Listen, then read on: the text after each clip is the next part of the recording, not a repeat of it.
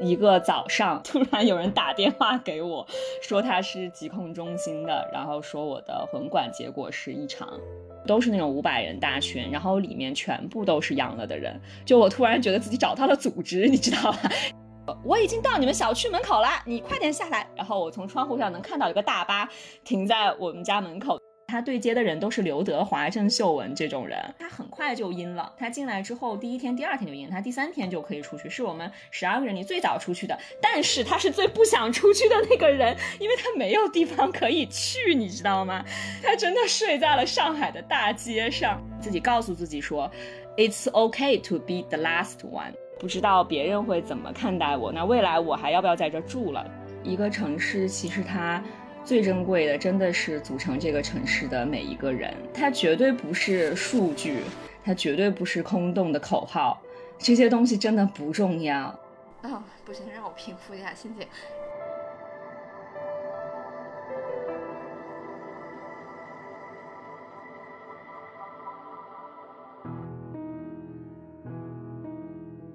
听众朋友们，大家好，欢迎收听最新一期的《改天再说》。本期节目的录制非常特别，录制的今天是二零二二年四月三十号，呃，坐标上海。那在奥密克戎变种病毒的这个侵袭下，从三月二十八号开始，上海开始进行全面封城的这个计划。那迄今天为止，我们的隔离生活已经有二三十四天了，官方报出来的累计感染者已经超过了五十万例。从四月二十二号开始。宣布开展社会面清零的九大攻坚行动，也就是应转尽转。那我的一位朋友呢，在这个应转尽转的 形势下，进入了方舱，体验了一把方舱生活。嗯，他也曾经做客过老王会客厅，就是我的好朋友 Candy。那今天也想要去跟他聊聊，在方舱中的生活是怎么样的。也回顾一下过去这一个月，嗯，在上海我们都经历了什么？Hello，大家好！啊，万万没想到，我再一次来老王会客厅，竟然是以小洋人的身份来。我本来以为我应该是来讲什么艺术呀、什么创业呀、什么诗与远方的。请问你现在的身份是什么？是阴人还是阳人啊？我现在回到了阴界，欢迎回到阴界啊！你是哪一天被被拉走的？我是四月十七号一个周日的晚上，也就是那天晚上说什么要大清零活动之类的，那天半夜，嗯，大概是十点多、十一点的时候。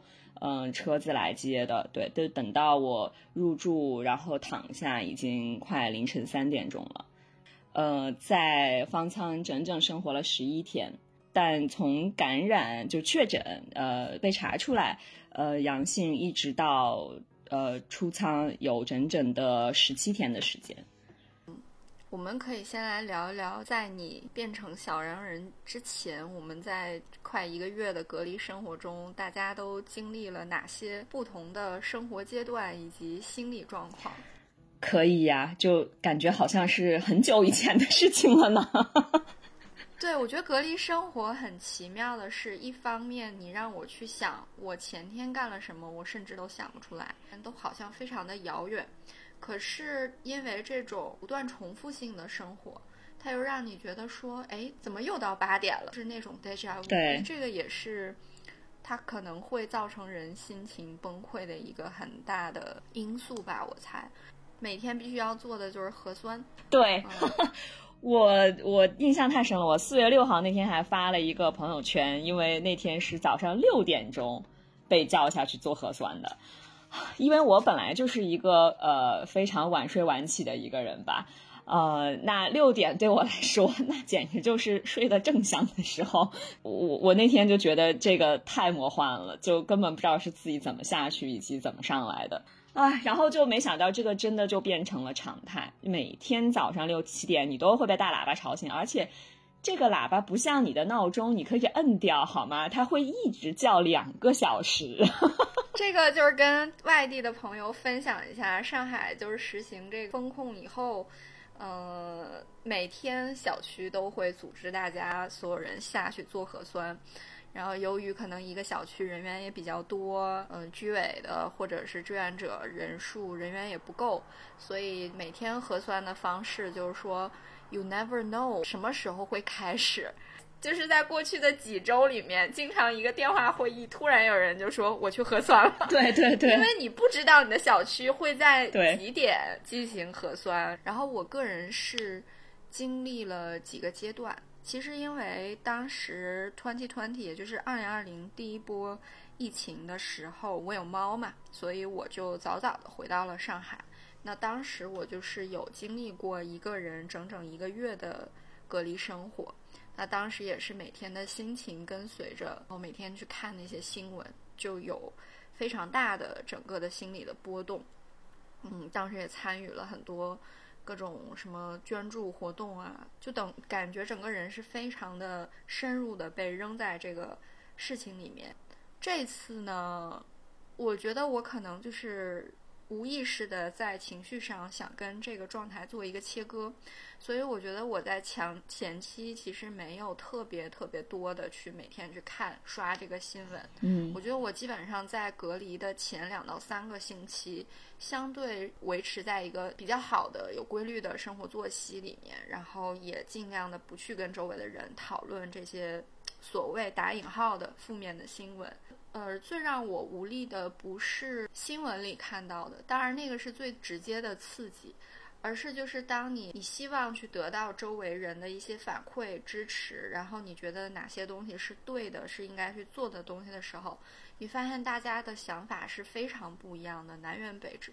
这个无力感，我觉得是更大的，就像一个网一样的把你给包裹住。是过去大概两到三周之后，我突然有一天就破防了。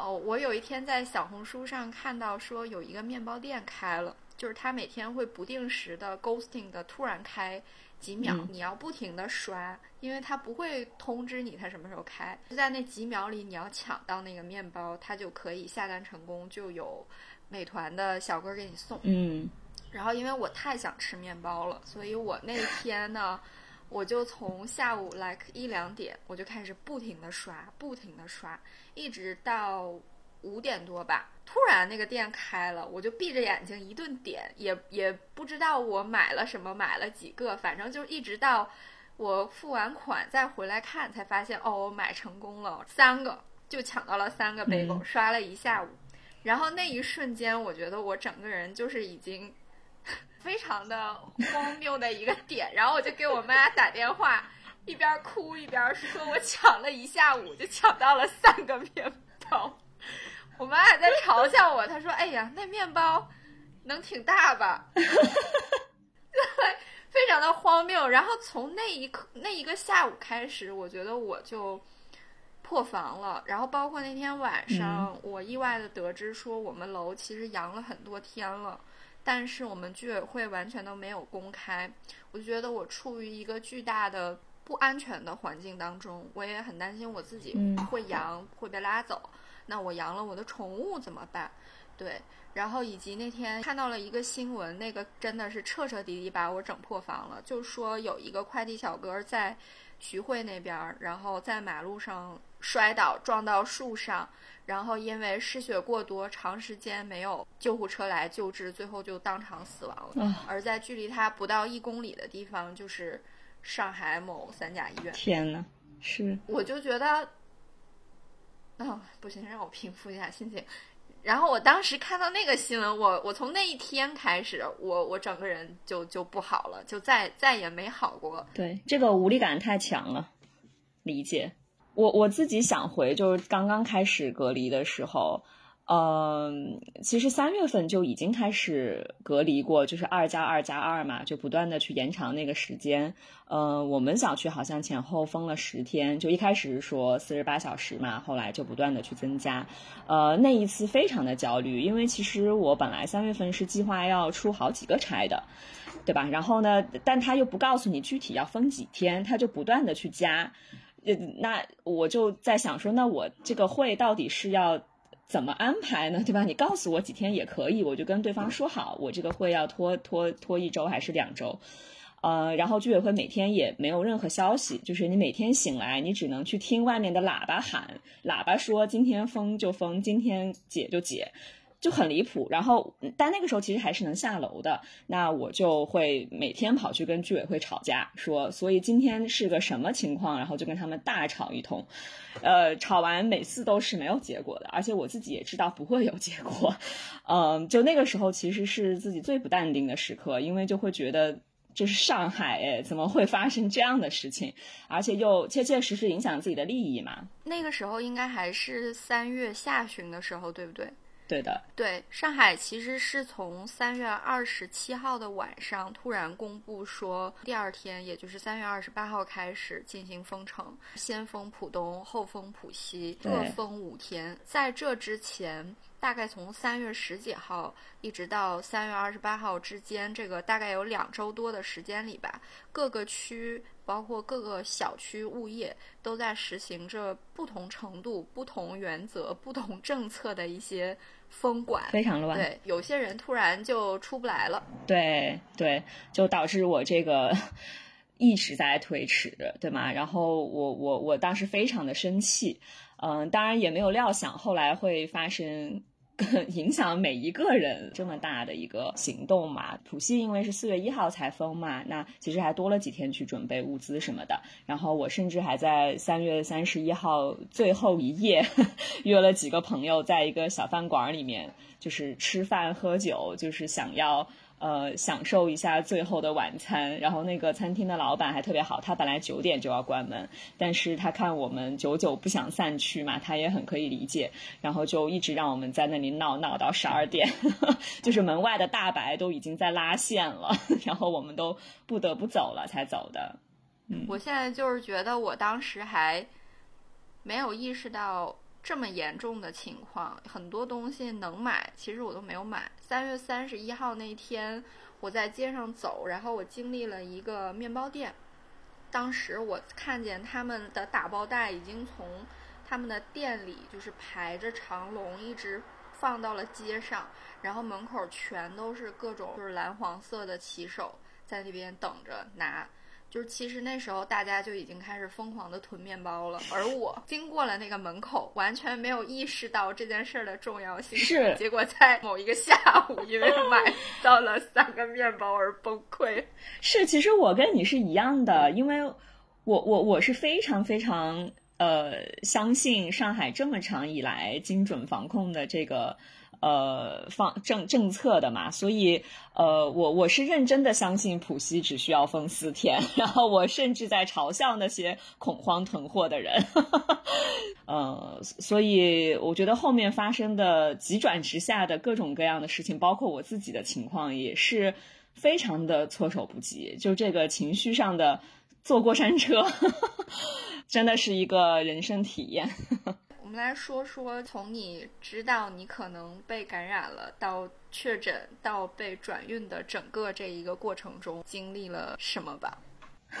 好的，精彩的部分来了，就是你也知道，就居家隔离之后有点分不清，就是今天是星期几了嘛，所以其实周六周天了，我也还在。呃，拼命的写 PPT，就是早上起来一直到晚上睡觉，就一直在在工作的状态。呃，然后直到我是四月十一号的时候，那个周一，我就觉得自己很累。那我觉得可能就是我周末没有休息嘛，就一直在工作，所以觉得累，所以我也没有多想。然后等到晚上的时候，我就觉得自己出现了发热的症状。呃，那 again，我还是觉得我可能工作太累了，所以有点发热嘛。其实这也正常。那我就赶快多喝水，然后晚上十点就上床睡觉了啊。然后等到嗯第二天起来的时候，其实我这个发热的状态就已经退下去了。但随之而来的就是，虽然不发热了，我浑身感觉到肌肉酸疼。呃，那种疼还是蛮明显的，就不是说你某一块肌肉微微的疼，是全身的肌肉都很疼。我在想说，我是不是瑜伽做的太猛了，还是怎么回事？刘畊宏女孩套的太狠了，是吧？对，尤其是我前两天在努力的练臀大肌，然后我的臀大肌就最疼，你知道吗？其实我还是没有把自己跟呃阳性这件事情会联系在一起，对吗？因为就怎么可能呢？我又。哪儿也没去呀，对吗？我已经在家就是足不出户有十天、十一天了，我唯一。出门的时候就是做核酸和领物资，我甚至没有参与过一次团购，而且而且说实话，就是去就是拿物资这件事情也基本上是我男朋友下去拿的，我好像就只下去过一次，就是所以我完全没有去把我自己有可能会感染病毒这件事情联想在一起，我还是天真的认为我可能就是太累了，休息休息就好了，嗯，直到那一天常规的核酸检测出来是混管异常。嗯，那因为是混管嘛，所以我可能还是抱着侥幸心理的。嗯，而且那个时候，呃，等到就我混管的那个异常结果出来的时候，已经三天了嘛，我身上的呃症状都已经消失了。嗯，呃，喉咙开始有一点痛，就是这几个症状都是呃连续出现，但不是同时出现的。所以你是在出现这些症状之后，然后在健康云上看到了你的核酸检测结果是异常，是吗？对，它显示待复核，嗯，是一个早上，又是六点钟的时候，突然有人打电话给我，说他是疾控中心的，然后说我的混管结果是异常，嗯，说呃在当天就会派人上门重新给我做一遍核酸。对，嗯，那我当时就突然惊醒了，然后就再也没睡着那天，嗯，就整个人一天都处于一种很惊慌的状态嘛，嗯，然后我再去给自己自测那个抗原的时候，呃，我也不知道是心理原因还是什么，我就觉得好像确实有一条淡淡的、很淡很淡的第二条线，我就觉得是不是我之前没有仔细看，好像第二条线。是好像有一点，对，就就怎么能突然阳了呢？我就觉得很奇怪，嗯，对，但是我自己知道，我确实是出现了发烧、肌肉酸疼和喉咙疼的症状的。那这个时候我已经做好了思想准备，说 OK，可能我就是阳了，就开始疯狂的复盘我怎么阳的。所以在这一天里，你都干了什么？呃，除了不得不得不做的一点工作以外，其实就真的是一直一个是在。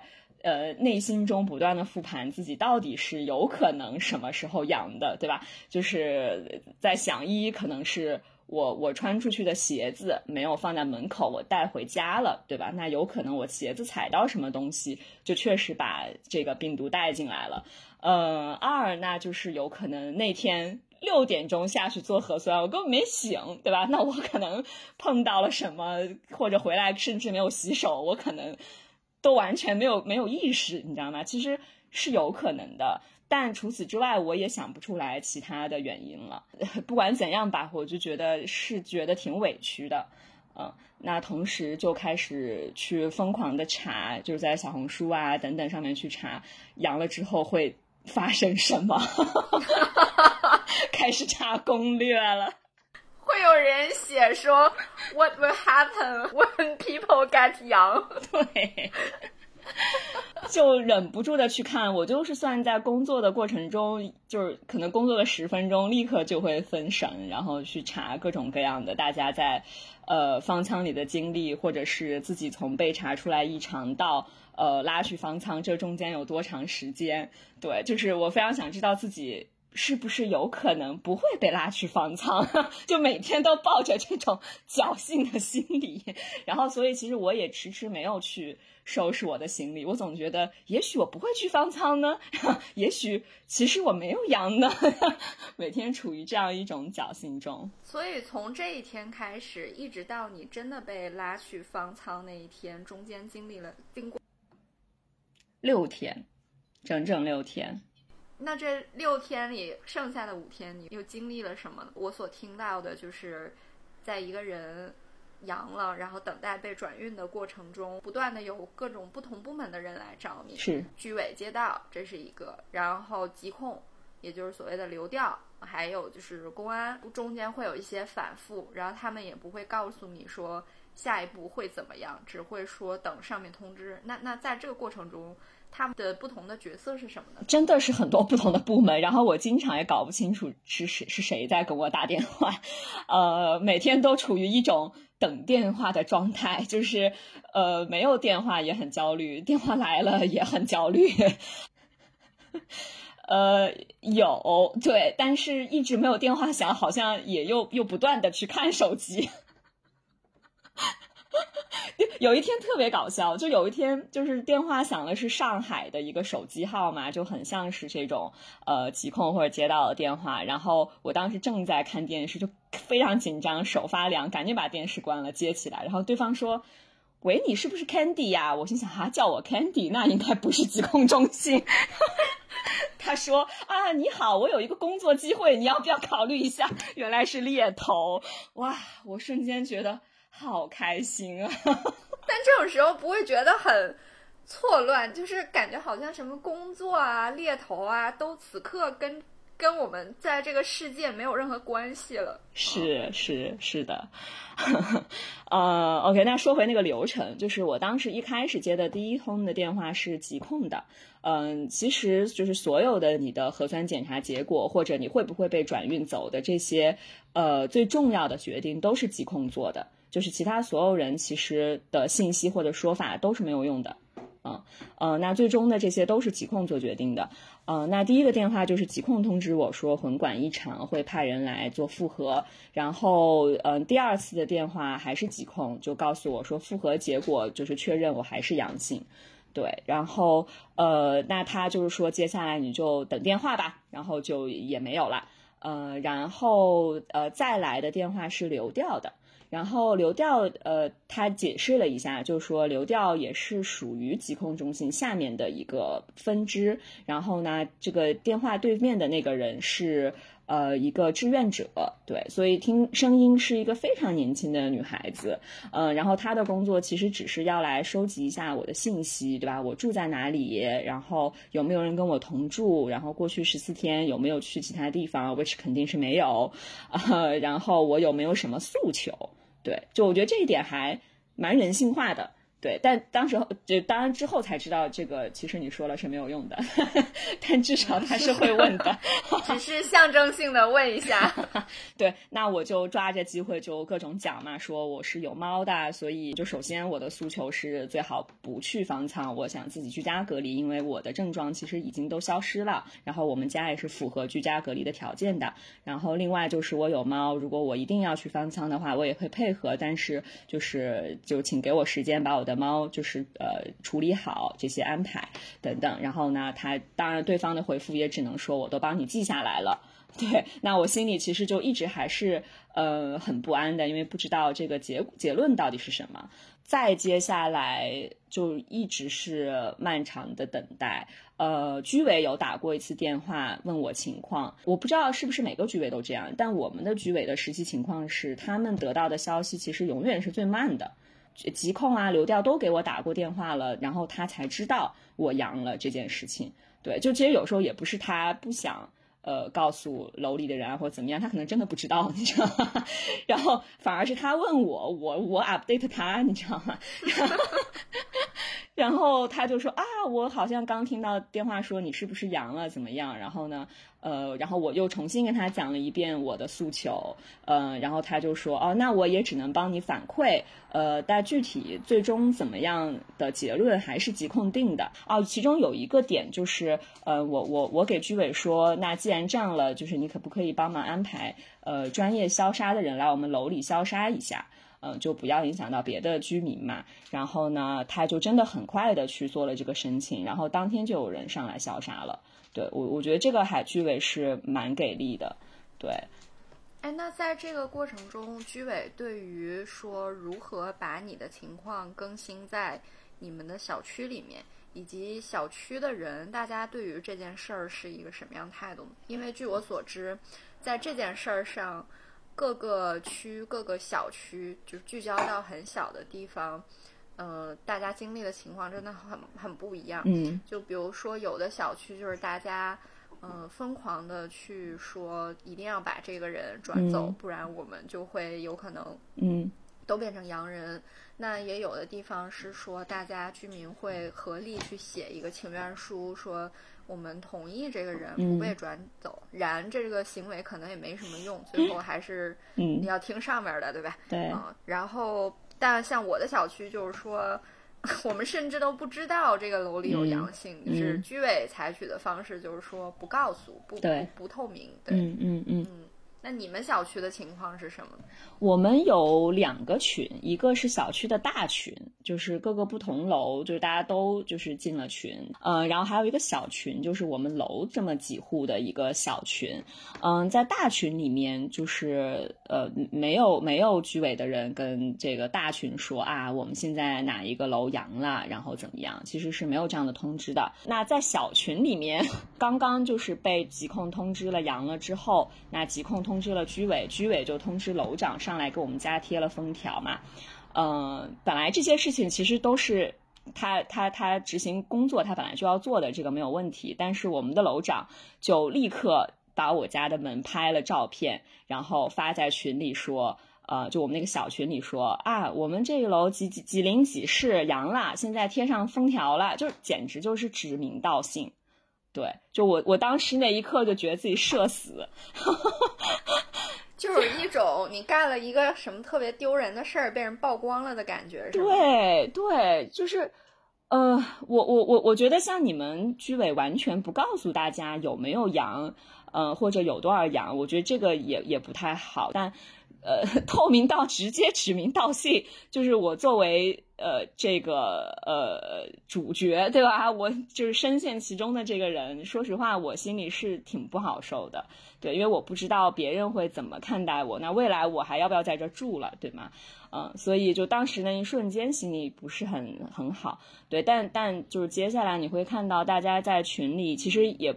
就大家也都是很文明的人啦，就不会说立刻跳起来，呃，觉得你是一个异类，要把你驱逐出去。但是很明显，大家都是非常紧张的，就大家会立刻问说啊，那你现在确诊了吗？那你什么时候呃会被转运呀？然后他们会每天来问候我，就每天来问，来在群里问你，对，在群里艾特我说啊，今天有没有人联系你呀？你今天是呃。呃，还是确认是阳吗？还是带复合？就每天都要问，就感觉我是要向他们汇报，你知道吗？就是，那你会回复吗？这些信息？嗯，我一开始还是回复的，然后有一天就是我男朋友跟他们吵架了。嗯，对，那后来我们就采取了一个相对回避的形式，就不跟他们直接的去。沟通了，对吗？因为我也觉得我没有必要跟你们造成这样的冲突。嗯，只要我坚决做到不出门，对吧？我还叫了人上来消杀，那我也尽到了我的一个义务。如果嗯疾控要找我转运，我也会走的嘛，对吧？就是呃，但你没有必要每天来问候我，我也不想去汇报嗯，所以我觉得是有一种呃比较微妙的。感觉在里面，嗯，这个对我来说确实一个蛮蛮新的一个讲述，因为确实从来没有想到说阳的人在他阳了等待被转运过程中，呃，你周围的这个小社会的一些人的言论会如何影响到这个洋人的心理？对对，就是我觉得，嗯任何一个人你一旦被区别对待，你肯定是会很不舒服的。对，那你在这个过程中，对于宠物的安置是不是很焦虑啊？因为我觉得，其实现在拿我自己来说，就是我是完全不怕被感染的。对。但是呢，我首先小部分的原因是，我真的不太想去那种传说中的方舱过那样的一个生活。嗯。呃，让你感觉你尽失做人的尊严。嗯。啊，然后。更大一部分原因是我作为独居，那甚至比如说像你跟你男朋友一起住，但是很有可能你们都养了嘛？对。那这个宠物怎么办？那你也看过很多耸人听闻的这个新闻，就是这个是我内心非常深的一个恐惧。对，对我也是，呃，完全同意。就是自己家有宠物的人，一定是非常的有共鸣在这一点上。就宠物就是天下。最无辜的 生命了，就是我不能想象它受到任何一丁点伤害，对，所以就是拼了命我都要保护它的。办，然后，但我觉得在这件事情上，就在恐慌的同时，我就极大的感受到了大家的帮助和关心，填了求助请求，然后我找了那个上海领养日的呃机构，呃，然后我去找了好多，呃，就在网上找的，说可以去收住阳性病患的宠物的这些住所，对，那我都去联系了，包括跑腿小哥啊等等的，就在这个过程中认识到了很多很温暖的人，对，就就比如说那个可以收住阳性病患宠物的那一家，呃，宠物店，那他们就有一个好几个群了，就他把我拖进去的时候，已经是他的。第三个群了，就都是那种五百人大群，然后里面全部都是阳了的人，就我突然觉得自己找到了组织，你知道吧？然后就是不孤单了，然后你在里面可以问任何问题，对吧？你们都是哪一天被转运的？然后你去了方舱之，你的方舱是什么样的？然后甚至里面有人在群里就是彼此发现自己是在同一个方舱的，然后 然后就线下面基了什么之类，就。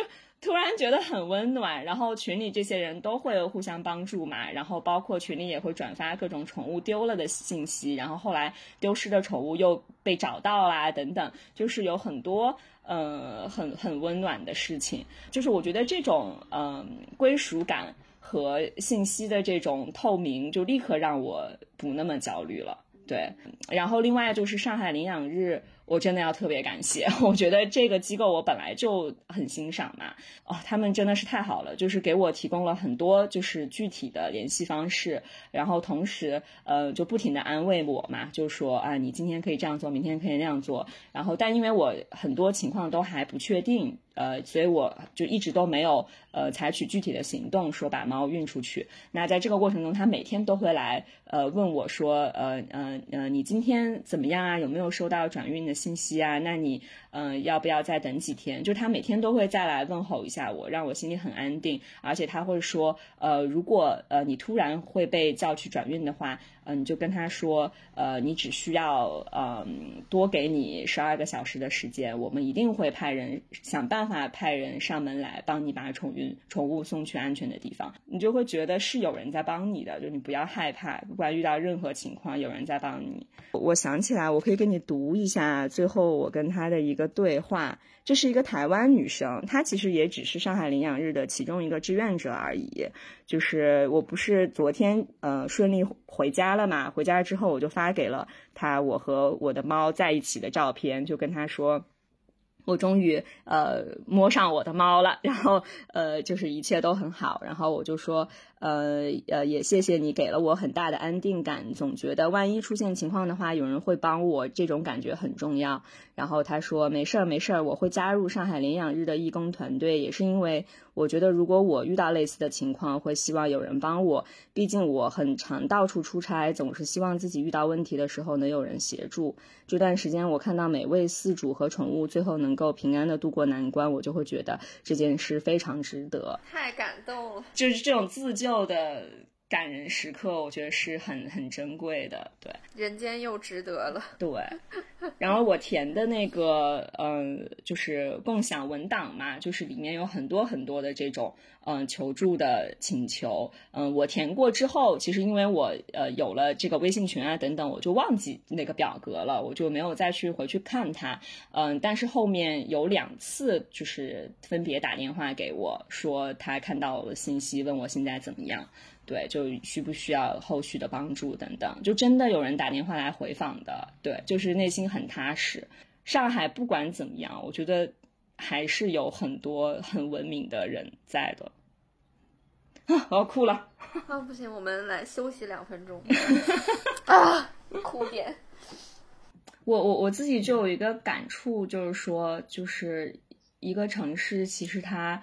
最珍贵的真的是组成这个城市的每一个人，它绝对不是数据，它绝对不是空洞的口号，这些东西真的不重要，对的。所以我我我碰到那些只看数据、只讨论口号的这些人，就非常的愤怒。其实其实最珍贵的是是这一个个人，这么一个了不起的城市的建立是是很难得的，它是通过好几代人的努力。对吗？它积累下来的，我觉得上海的厉的厉害之处，它绝对不仅仅是它的 GDP 的多么的强，绝对不止经济强，它是它的这种文明，对吗？让它这么的与众不同。我非常希望上海真的能重新好起来吧。嗯，我也觉得，就是一个一个城市真正的最珍贵的地方，或者它的底蕴，其实就是每一个组成它的人，有有你我，然后也有每一个生活在这里的人。对，对，对。然后我觉得，我我听你刚才讲述整个这个等待被转运的过程，经历的所有的事情，我也就是突然理解了，说其实在这个过程中，呃，光是靠朋友和家人给予的精神支持，可能是远不够的。他可能真的，你需要去通过一些这些可能你本来并不相识的人，给予到你的实实际的帮助，然后包括你进入到一个洋人的群，然后对你你会获得一些意外的那种精神上的支持吧？对。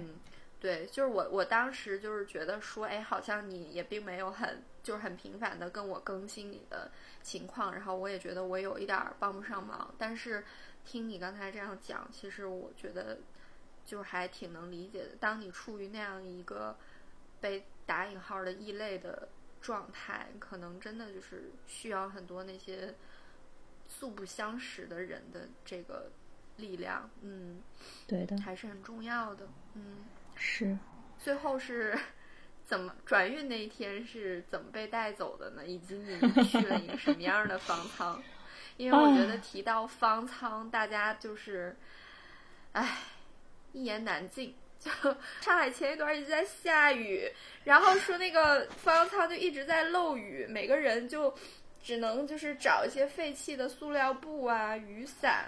哦，我觉得怎么会有人这么明智，想到了去方舱带雨伞，然后就撑在自己的那个床上面，然后就更有一些不堪的视频和图片流传出来，就是那个吓坏了，无法无法入目的那种厕所里的污秽物飘的满地，然后大家又处于一种恐慌状态，一来了饭啊什么这些物资，大家就去哄抢，二十四小时。不关灯，嗯，那二十四小时你都处于这样一种急骤这种状态下，我想人的心里一定是承受着巨大的精神压力的。对，这也是为什么我们在方舱外的每一个人都非常害怕自己阳的一个原因。是的，我我也是，嗯，所以我一开始就老抱着侥幸心理嘛，但这个侥幸心理也没有持续几天，我觉得这样肯定不行，实在是太恐慌了，我必须得呃让自己接受这个事实，然后去呃 move on 到下一个 stage 里，我的心情才能平复一点嘛。再加上我进入了那个洋人宠物群，发现。就确实没有人能躲得过，对吗？所以就就就不要挣扎了。那我就打开了行李箱，开始 开始理行李。我发现我一旦开始收拾行李，反而内心就平和了一点了。对，就是你就确实开始接受这个事儿了嘛。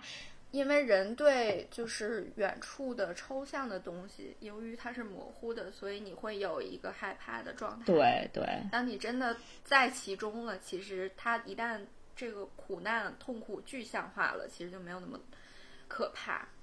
是的，是的，对的。那我就开始对吧，找床单啊、枕套呀、眼罩啊、耳塞啊这种东西，然后我带什么书啊，对吗？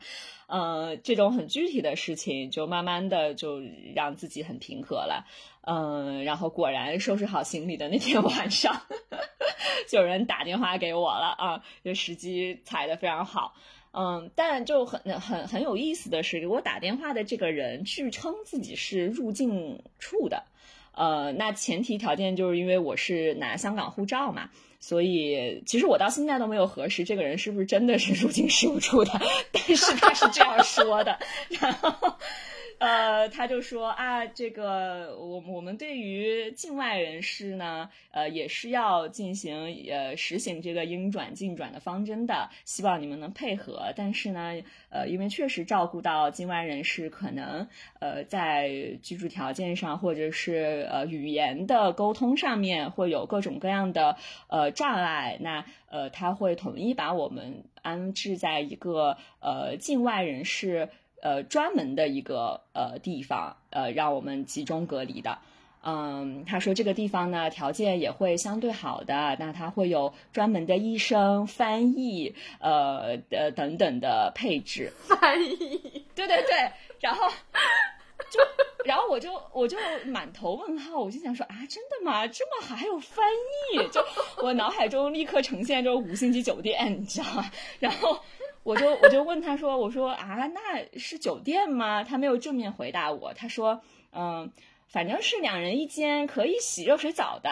然后这个是一个营销策略。他说饥饿营销。他说如果你今天晚上不去的话，你你明天如果还是要被转运的话，你可能就去的是很差的方舱了。过了这个村没有这个店了。然后我就吓坏了。我说好好好，我今天就去。呃，去了之后就发现自己上当了，就。就首先，它根本不是就是专门给境外人士安排的隔离点，它其实是一个普通的呃任何人都可以去的隔离点啦。就是里面其实什么人都有的，嗯，只不过它确实是徐汇呃 徐汇区的一个隔离点而已。那你这个转运过程是怎么样？因为我听有的人讲，他去方舱全过程非常的魔幻，因为就是说。从你怎么出这个房间，怎么下楼，上什么车，然后都有分别不同的人来带你和通知你，然后可能你这一车好像还要绕好几个地方接不同的洋人，然后最在整个过程中，就是你也不知道你即将被拉到哪儿，然后可能经常到了那个地方就是一个半夜了，嗯。对对，呃，那天就是他转运电话打给我之后，呃，他意思就是说你现在就准备好，可能过半个小时，很快车就来了，呃，那我。就甚至连洗澡的时间也都没有，然后我就很慌张的弄好，然后就在沙发上坐着等，呃，然后但实际情况是等了好像有一个多小时，至少至少有一个小时，快两个小时。那个时候已经十一点了，嗯，然后我就打给居委说，呃，有人要转运我，居委甚至还不知道，就很奇怪，对，然后呃，居委就说，呃。你先别出门，你千万不要出门。你让我换好那个防护服，我来你家门口接你。然后他就很害怕我擅自出门。我说我不出门，我不出门。然后，呃，对，然后就等到这个转真正转运的人打给我了。呃，又是一个新的陌生的电话，然后他打打给我说，我已经到你们小区门口了，你快点下来。然后我从窗户上能看到一个大巴停在我们家门口，居委不需要接你，你就自己走出来就可以了。我说真的吗？呃，不行吧？他就该不会说我违法吧？呃，然后我我说不行，我要再给居委请示一下。然后我就挂了他电话，我又打给居委。呃，我跟居委说说，转运的人说我不需要等你，我走出去就可以了。居委也很懵逼，他他说啊，好吧，那你就走出去吧。就大家也不知道是什么情况，反正，然然后我就这个拎着箱子，戴好口罩，我就。把我们家的门悄悄的打开了，然后就眼睁睁的看着那个封条就这样撕开了嘛。对，然后我就走下去，走下去之后就特别吓人，下面有四五个穿着大白衣服的人，就是就全部都眼睛盯着我看，就是目送着我。对，然后然后其中有几个人的背上是写着 police 的。呃，那我当然就是低着头乖乖的赶快上车。然 后上了车之后嘛，你你就发现大家也都坐的很松散，就保持一定的。呃，距离，呃，然后就像你说的，这个车就会呃，在整一个徐汇区各种绕，各种绕，就去了很多地方，但是晚上也看不太清楚，呃，所以也不知道去了呃哪些地方。然后那些街道反正也都完全空无一人，所有的店都关着，我也已经失去了就是方向感，不知道呃是哪里了。对，然后就开了很久很久很久，到了一个地方，我们一看窗外。很明显，那些房子就都是临时盖的那种铁皮房。然后呢，我身边有一个香港人男生，巨大声音的喊了出来，脱口而出：“What the fuck！” 他们电话里告诉我说是去五星级酒店的。哈哈哈就一路上，其实大家都没有说话，就每一个人都是默默的自己在想事情，或者是在手机上跟自己的朋友在打字，呃，然后就在那一刻，大家都炸了锅，开始交流了起来，说啊，我接到的电话是怎么怎么说的，我接到的电话是怎么怎么说的，呃，然后但我们看到的是一排排铁皮房，就那个时候我们所有人都崩溃了。你们这些境外人士到底在想什么？中国人，但是拿外国护照的这么几个人，就会帮忙做一下翻译什么的，让他扫什么码、填什么表之类的。对，嗯。所以这里面其实是有很多外国人，对，就我们这个车上，呃呃，确实都是外国人。然后后来我们数了一下，就我们这一班总共是十二个人，嗯，然后我们入住了之后，就很快的建了一个群，我们十二个人后来就成为了战友，关系非常的好。哎呀。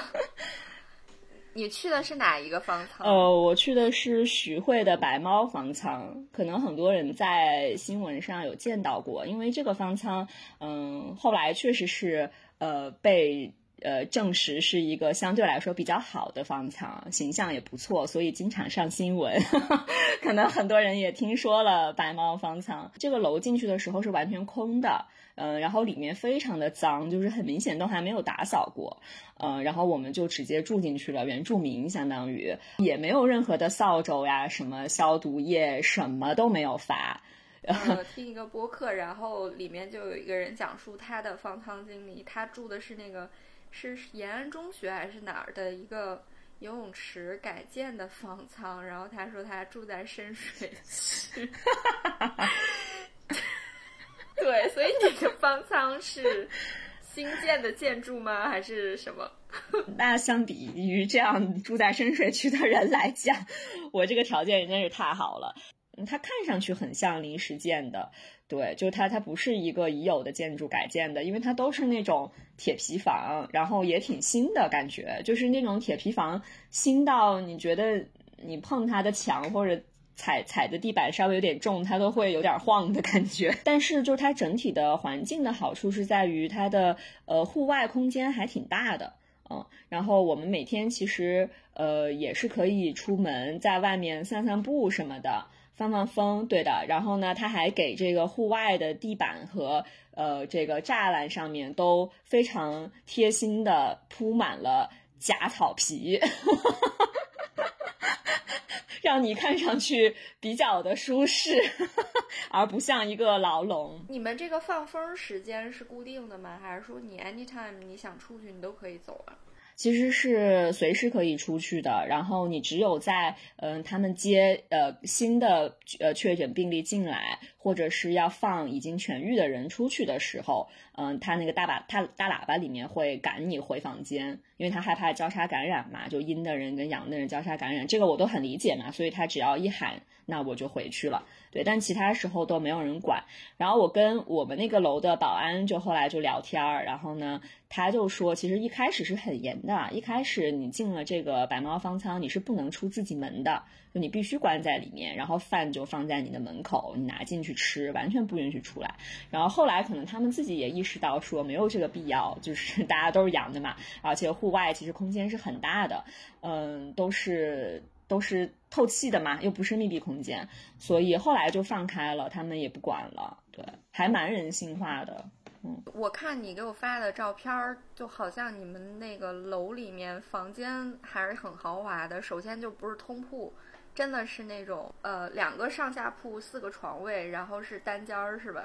呃，其实有点像大学宿舍。嗯，然后大学宿舍就是你四个床位嘛，但我们这里其实是三人间的标准，就是四个床位，但是它最多只住三个人。嗯，然后我们当时住进去的时候，因为呃密度比较小，就房间多人少，所以我们都是两个两个人住的。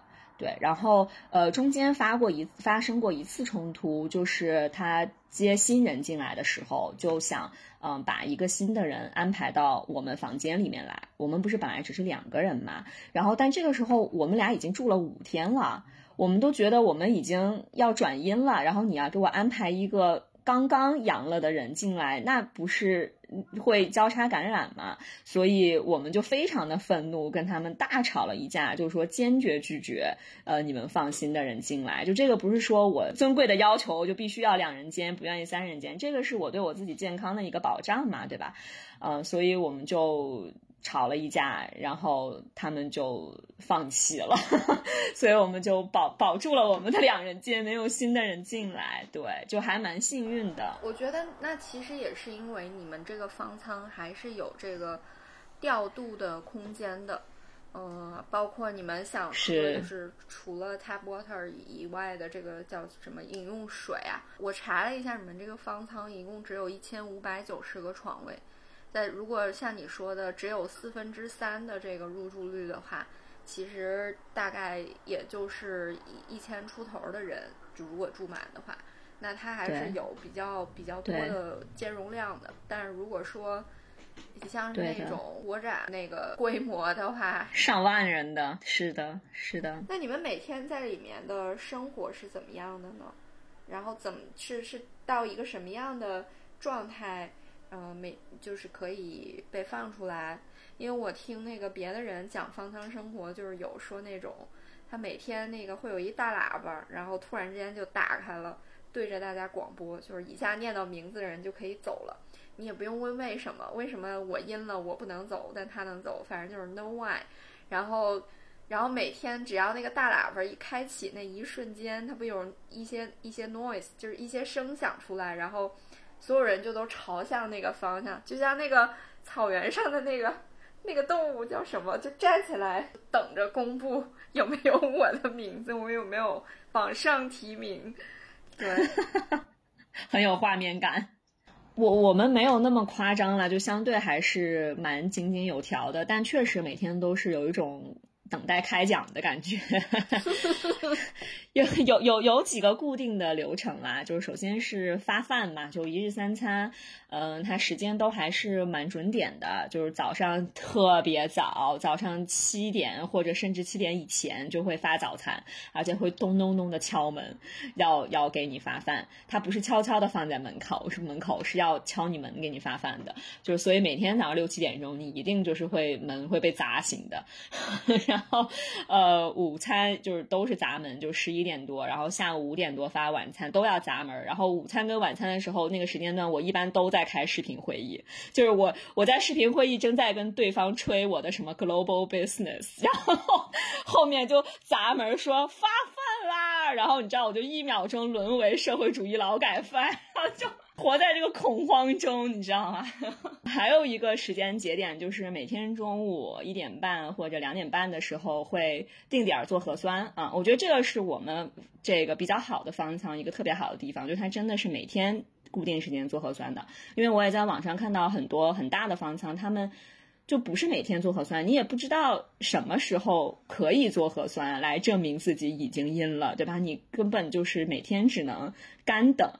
呃，那我们至少每天是一定会做核酸的，所以这个是很大的一个安定感。但是，一开始的时候，其实它是呃不会把这个你的这个核酸检测结果上传到你的手机里的，所以其实你也不知道自己做完那个结果是啥。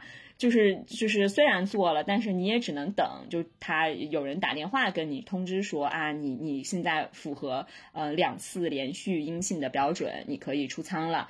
呃，好像是三天还是五天，一直都是这样的。然后突然有一天，就有人发现我们可以在健康云里面查到我们的结果了，就自己可以查了。呃，我猜可能是有有很多人去投诉吧，然后他就真的去做了这个改善。就每天下午做完核酸之后，他大概到晚上十一点多、十二点的时候就会出结果，然后就每天晚上跟开奖一样的，就抱着手机就躲在那个被窝里面，不停的刷，不停的刷，我阴了没？我阴了没？然后我跟我室友室友两个人就说你阴了吗？你阴了吗？然后我们就会在我们那个十二个人的群里问。今天谁阴了吗？然后就是就一开始大家都还是阳嘛，就没有什么。然后后来渐渐的就会有人阴了，然后有人两次阴了，然后就很快的就有人走了，就拿着那个毕业证书就就欢送他就走了。然后大家就开始有有了一种竞争的心态，就觉得哎完了。我不会是最后一个被留下吧？怎么我还是羊？竟然有一种在 compete 的状态，开始卷起来了。对对对，很有意思那心态。我其实第一次阴出现的时候还挺早的，然后我那个时候就暗自庆幸说：“哎呀，就是我恢复的很快嘛。”结果第二天又他妈阳了。然后你这个时候才会意识到，原来还可以这样，就是其实你可以反反复复阴阴阳阳的。然后那个时候就整个崩溃了，咱就是说老阴阳人了。对，对，对，就是就是很崩溃，就是发现自己又阳了的那一天。然后再后来就就习惯了，就后面就放弃了，你知道吧？就是我也不管了，反正就这样吧。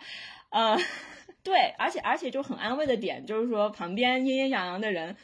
呃，很多就确实不是你一个人，嗯，然后你就发现这挺正常的，可能就是你身体在跟病毒抗争的这个过程中，你的病毒浓度降低了，但是你刚好在那个临界值上下，对吗？你今天稍微高了一点，明天稍微低了一点，所以你刚好在那个临界值，它就会出现阴阴阳阳的状状况，也很正常，对，所以那就以平常心来对待嘛，然后另外自己就放弃了，就是我自己告诉自己说，It's OK to be the last one。我我之前看到一个新闻说，就是有一些人在方舱方舱住完，然后转阴了，就迟迟不走，就觉得在方舱里至少 每天到点儿有饭吃，不用抢菜。然后就说，方舱的工作人员每天最艰难的任务就是如何把这些人给请走。你也不知道在方舱里的生活是真实生活还是方舱外，因为他们说在方舱里大家都不担心阳。然后互相不戴口罩，没人过来，就是马上喝止你说你把口罩戴上。每天大家就是很 chill，还在一起打麻将。然后就除了厕所比较脏嘛，但是就感觉方舱外的人反而是在一种战战兢兢的非非常态的生活中啊。是是是是是是挺魔幻的。我我我们也是这么调，就是调侃嘛，就说我们在呃方舱里面反而每天可以自由的在户外活动，而且我觉得这个饭好吃的主要的点在于，呃一你不用自己做，有种不劳而获的感觉；二呃你每天打开饭盒的那一刹那是充满了惊喜，就是它是两荤两素的搭配，呃然后它里边一定有一道菜是叫得出菜名儿的那种大菜。啊，就比如说东坡肉、蚂蚁上树、咖喱鸡、什么什么熏鱼，自己在家做的，就像我这种水平，就是做 A 炒 B，B 炒 C，A 炒 B 炒 C。呃，然后除了饭之外，他还每天都发水果、牛奶、酸奶、豆浆，然后维他命 C，就发个没完，以至于我离开方舱的时候，我积累了好多没吃完的水果和牛奶。然后一股脑全带回家，你就像是去坐飞机去外地开了一个三天会议，然后把 酒店里的牙刷、拖鞋、飞机上的小花生、湿巾都带回家了的人。是，所以基本上是你们在方舱待，就是说测连续两天连阴的话，你就可以走了，对吗？对，就是我们放人放的还呃蛮。及时的就不会出现别的方舱，呃，你明明已经联姻了，但他却迟迟不放你。对，就我觉得那些可能方舱确实太大了，所以他管理不过来，因为他确实就是要放你回去，不是那么简单的嘛一个过程。他其实要联系你的居委，然后呢，要要联系车，然后就就是各种各样的调度吧。就甚至不是也出现有人被放出去，然后也有有没有有没有车送他回家，他得自己步行五十公里。嗯，你这个。方舱真的还是就是感觉提供了很多明朗的消息。你们出去的时候应该也都是有统一的车给送走的吧？呃，是的，嗯，就首先大家因为都是徐汇区的嘛，所以就是一辆大车，嗯，然后他拉着你，然后在徐汇的各个街道。呃，去放人，但是他有一点不同，就是你当时上车的时候，他就是来你家门口接你的，然后回去的时候，他其实是把你放在街道的一个统一的地点。然后我不知道为什么有很多人好像。没有听到这个信息，然后当时我们整个大巴呃送人回去的时候，呃，然后就一车的人都很懵逼，说啊还没到我家呀，怎么就要让我下去呢？然后然后他就不下去，拒绝下车，然后后来就发现车越开越远，回不去了。那如果是那些非上海本地生活的人，无意间被卷进了这场疫情的风控隔离，甚至进入了方舱之后。这些人出来会会怎么样呢？就是你你的方舱里有没有这样的人？还刚好真有，他就是我刚提到的，在车上脱口而出、口吐芬芳的那个香港人。哦，他。他他他是来上海出差的，嗯，然后嗯，他本来来上海出差见客户就住在一个酒店里的，然后突然就开始封城嘛，那他就被封在这个酒店里，然后呢，他还莫名其妙的又阳了，嗯。然后一开始说不转运他，后来又说要把他转到一个五星级酒店，然后他就出来了嘛。然后出来之后发又发现不是五星级酒店，然后呃，然但是他幸运的地方在于他很快就阴了。他进来之后第一天、第二天就阴，他第三天就可以出去，是我们十二个人里最早出去的。但是他是最不想出去的那个人，因为他没有地方可以去，你知道吗？虽然你在方舱转阴，你可以出舱，但是你的码还是红的，嗯，就是你还是要再经过七天的医学呃观察，然后七天之后再做核酸，你还是阴，你才可以换码的。然后他还是红码，然后他就被放了出去。然而任何酒店都不会接收一个红码的客人的嘛，呃，然后他说有可能有朋友的家可以住，但是也得过个三四天才能就是安排好什么的，才可以让他去住。所以他真的是在街上睡了两天 literally，他发了照片给我们，就是他他是做香港演唱会经济的，就是你可以想象吗？他对接的人都是刘德华、郑秀文这种人，他真的睡在了上海的大街上，但但这个人非常的积极乐观，就是。呃，他给我们发照片嘛，就说他跟那个，就他在街上遇到那些搬运物资的人，然后他就跟别人讲说自己的状况，然后就说，反正我也没地方去，我能不能来帮你们搬东西？呃，然后呢，只要你们晚上能带我找个地方睡一下，就就 OK 了。然后呢，他就发了很多照片给我们，就他在那个大卡车上搬东西。然后呢，他说他获得了一瓶免费的可乐，然后他特别的激动，然后。晚上的时候呢，他就真的睡在一个七十一，就是全家门口的一个纸箱子里面。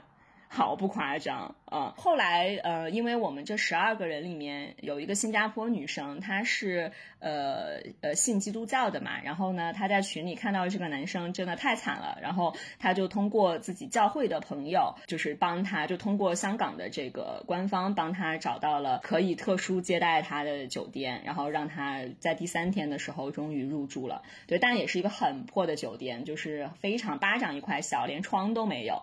然后你想在那个酒店，他还要在就是密闭，就是待个一周的时间，而且也没有地方做饭，他只能每每一顿都吃方便面，还要跟刘德华和郑秀文对接。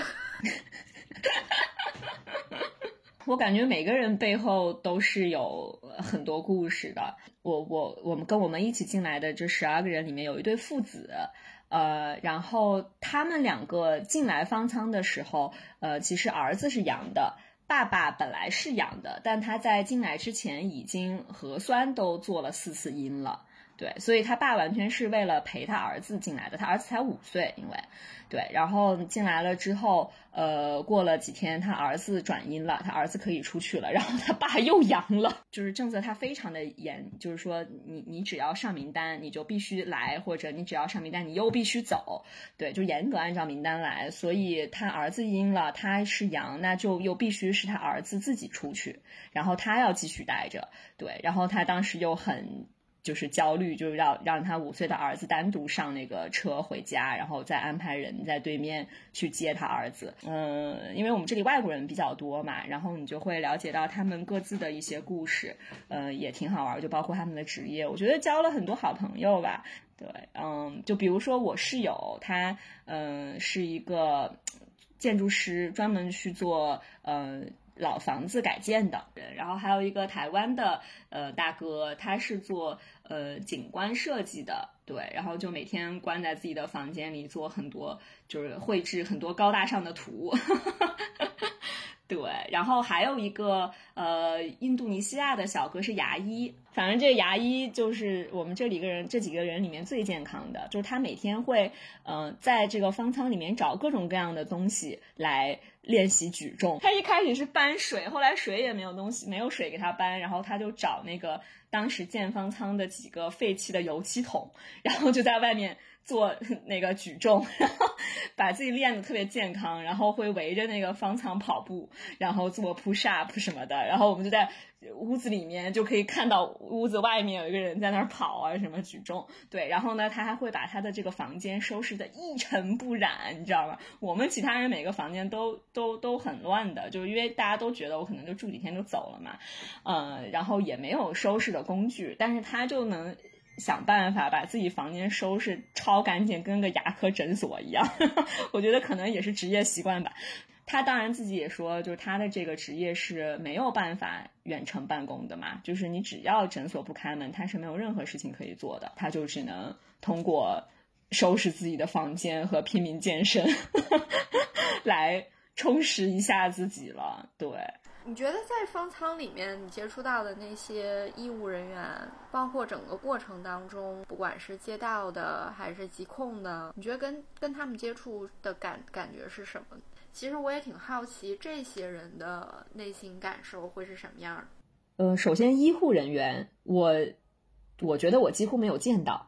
入住的时候，就确实是有人进来问我们，就一个一个人问说啊，呃，量一下体温，你们有没有什么症状？其实我也不知道他是医务人员还是志愿者。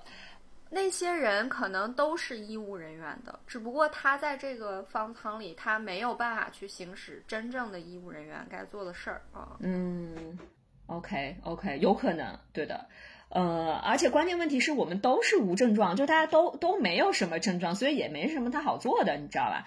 然后每天可能给我们来做核酸的人也是医务人员，但他就只是做个核酸嘛，所以也没有什么，就是也没有发过任何一次药。哦，不对，等到我入住的第十天的时候，有人来发莲花清瘟了。对，所以我我从始至终并没有感受到医务人员，然后也没有跟他们交流过，所以我也。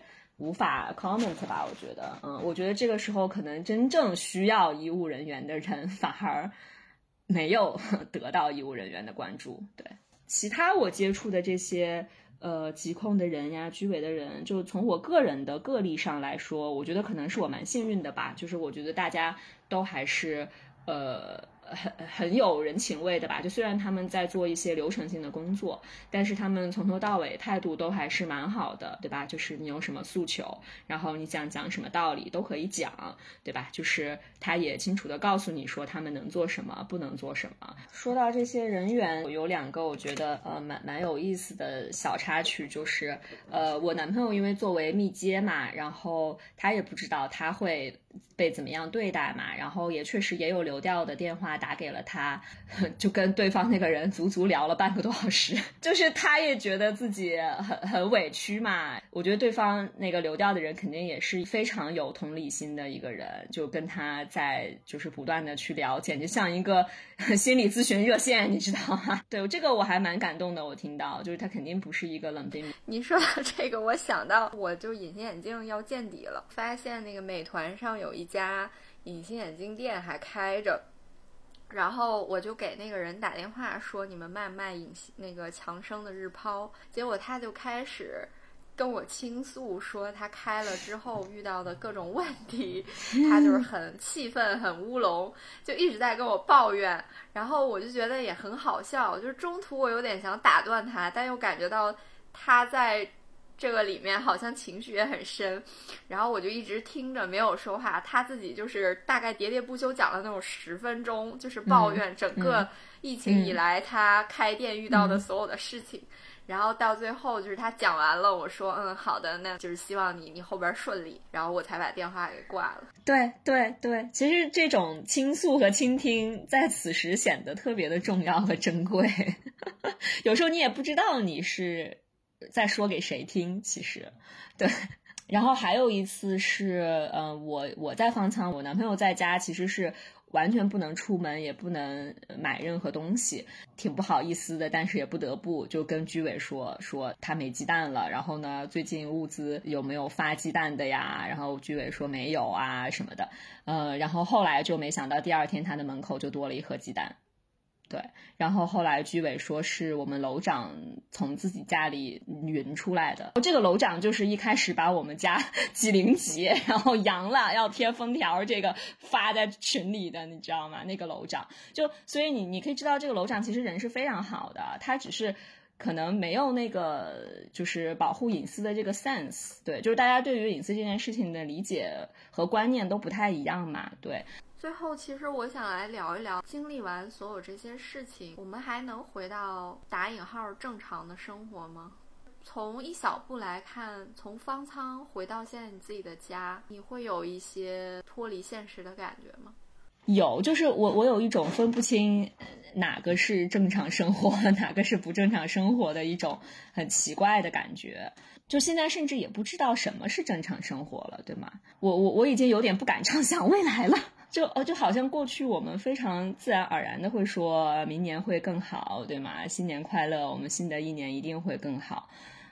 我现在已经不敢说这样的话了，甚至不敢这样去想了。嗯，我觉得这个是对我们每一个人一个 非常大的观念上的转变，就是未来每天会更好的这样一个想法，它不不存在了。呃，就如果这个假设变了的话，那它会影响我做的每一个决定的，它会影响你方方面面的，对。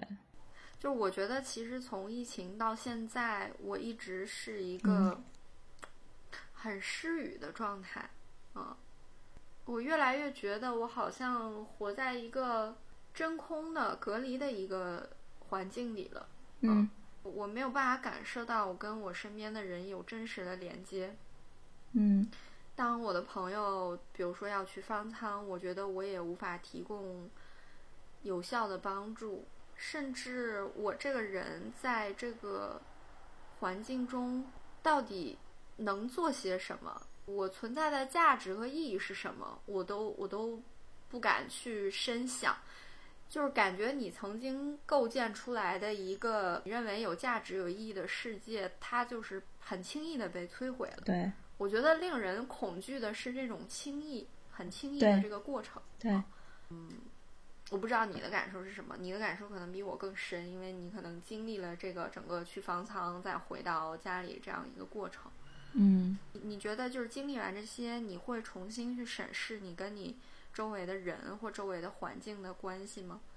一定会的，一定会的。就是，唉，我觉得在这个过程中，每个人都在感受和思考嘛，对吗？然后，呃，会更加深刻的感受到。你你要去寻找什么东西是是值得让你努力的活下去的动力嘛？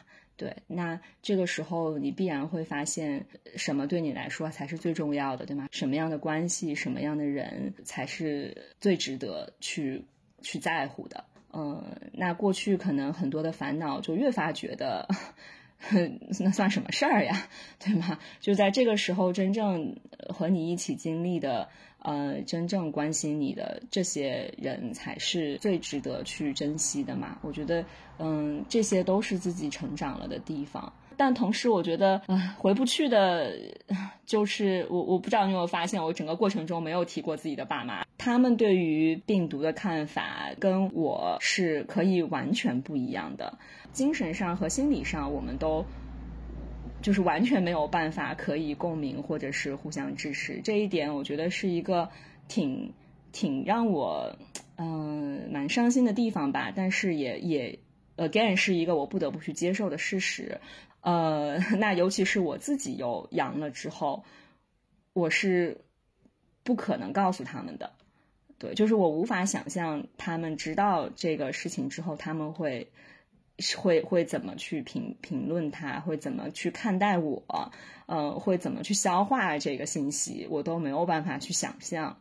所以我觉得这么大的一件事情，我竟然不可以和自己的爸妈分享，嗯，而且可能未来永远都不会跟他们说，嗯，而且永远回不去了。你就会发现，就是跟自己的父母最亲近的人，竟然会有这么大的分歧，就之前是完全不会意识。完全不会意识到的，因为其实我算是跟我爸妈关系很好的了。